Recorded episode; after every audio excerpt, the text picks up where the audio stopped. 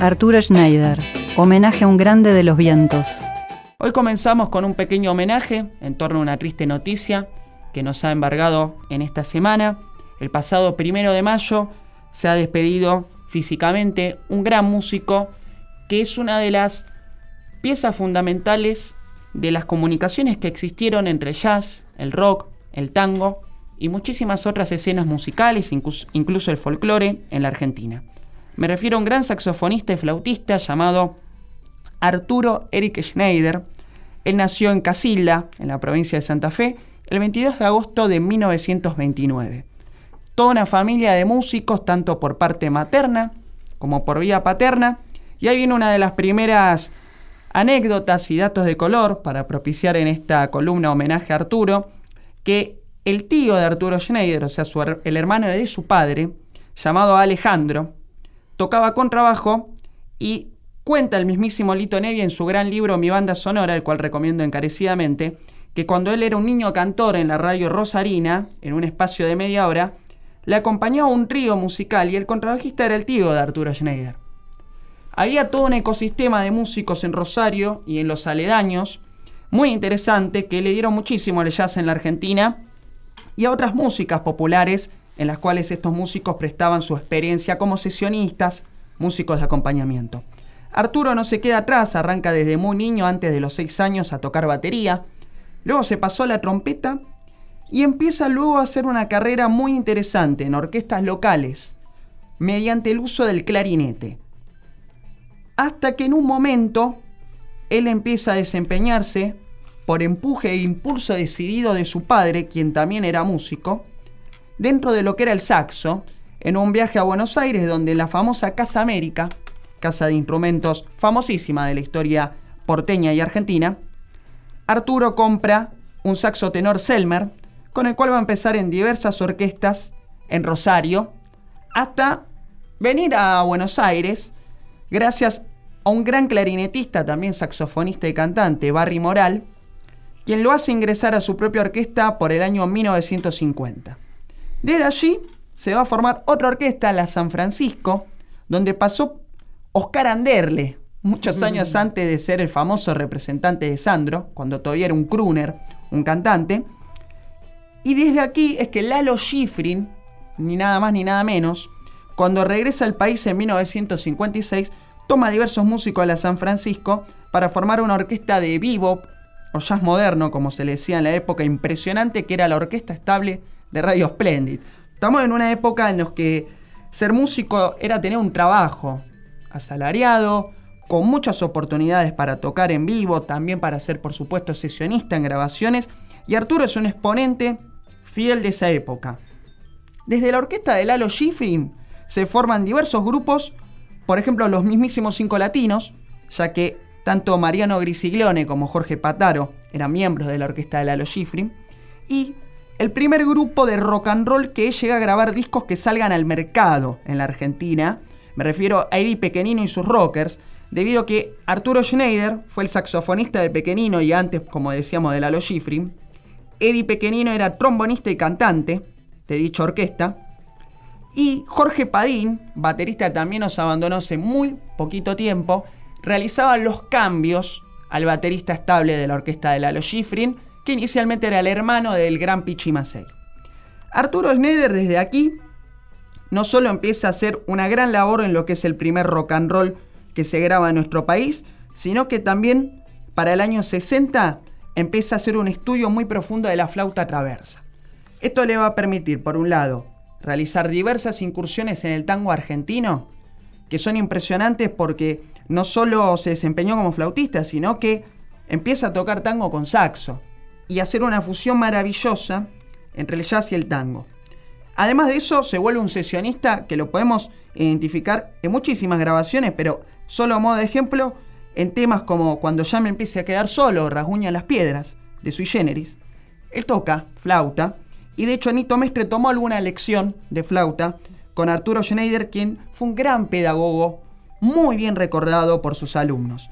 También en un disco que hemos mencionado en otra historia, cuando Claudio habló de Jorge López Ruiz, Me refiero al disco Buenos Aires Blues de la pesada del rock and roll, donde hubo una orquesta hecha por el hermano de Jorge, Oscar López Ruiz, y ahí Arturo Schneider, con su cariñoso apodo del alemán, tuvo una relación profesional que Billy Bon ha recordado con muchísima gratitud y admiración por el virtuosismo y profesionalidad del maestro Arturo Schneider.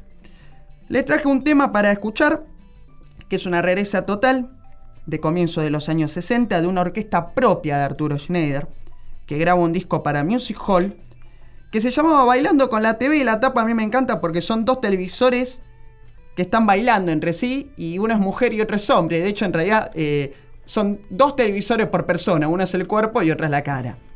Hay una serie de grabaciones que hacen los sellos argentinos para promocionar la, no voy a decir naciente porque ya existía desde antes, pero la televisión argentina que se estaba expandiendo con todo, y toman los temas de las series estadounidenses en boga. Y Arturo Schneider abre el disco con la cortina de una serie famosísima, Peter Gunn, que tiene una banda sonora compuesta por el gran Henry Mancini, con quien después tocó Arturo Schneider. Un tema famosísimo, Peter Gunn, no solo a través de versiones surferas. Eh, recordemos que Emerson Lake and Palmer solían abrir sus conciertos con una versión monstruosa de Peter Gunn. Y Arturo Schneider hizo esta versión con su orquesta en la que yacean con todo y demuestra también su capacidad como director y como arreglista del conjunto.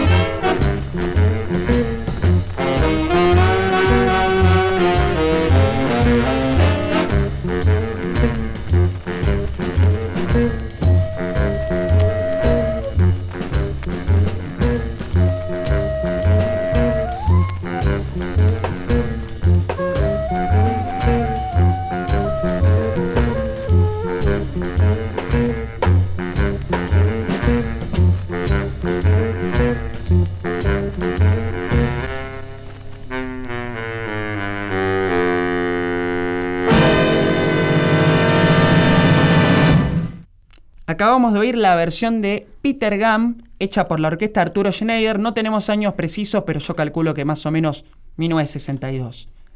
No sé qué le pareció aquí al equipo de otra historia. Es una belleza. Un clasicazo que también hasta Jimi Hendrix hizo este tema.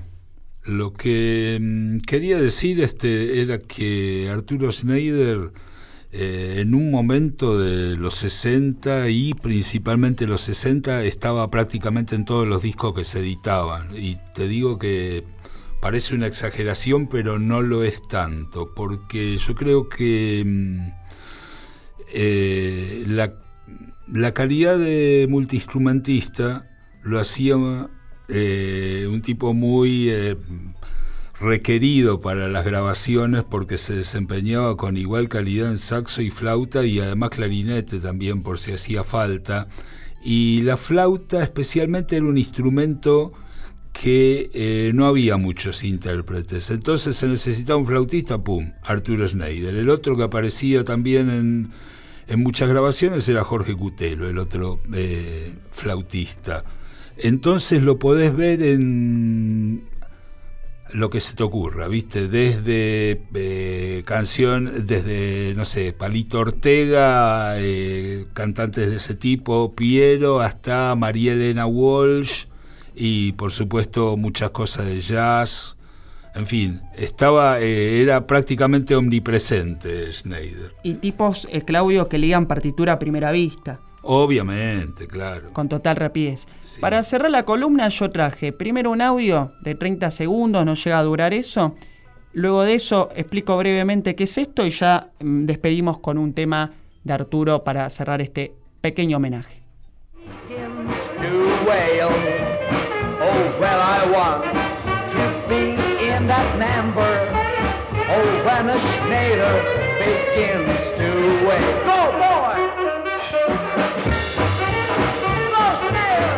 El saxo es Arturo Schneider. Está cantando Eddie Pequenino en una de sus primeras grabaciones rockeras realizadas en Rosario, pero hoy me di cuenta, la verdad que lo escuché muchas veces este tema y solamente me di hoy. Un chiste interno. Sí, Pequenino lo menciona Arturo Schneider, cambiando la letra del rock and roll de los Santos, tomado de Bill Haley, a su vez es una versión de cuando los Santos vienen marchando. Exacto, en vez de decir When the Saints, dice When the Schneider. Exactamente, me encantó.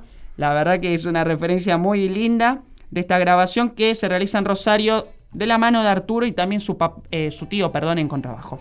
Nos despedimos con una hermosísima versión de un clásico de Astor Piazzolla, Años de Soledad, pero que Arturo Schneider se desempeña mediante arreglos propios como solista en saxo. Es en vivo lo que vamos a escuchar, la segunda formación del octeto eléctrico o electrónico, donde estaban tipos como Horacio Malvicino, Santiago Jacobe, el zurdo Rosner, etcétera, etcétera. Y la verdad que Arturo, con la humildad que lo caracterizaba, sentía que de todo lo que había hecho en su vida era lo que más le enorgullecía. Nos lo dijo en persona porque Astor le presentó el reto de reemplazar las partes de Antonio Agri en violín con el saxo, pero solo, ¿eh? no te voy a ayudar en nada. Y Schneider con mucho trabajo y mucho tesón hizo esto que generaba aplausos allá para el 76, 77 a rabiar. Así que vamos a oír Año de Soledad mediante el octeto de Astor Piazzolla, pero Arturo Schneider como solista.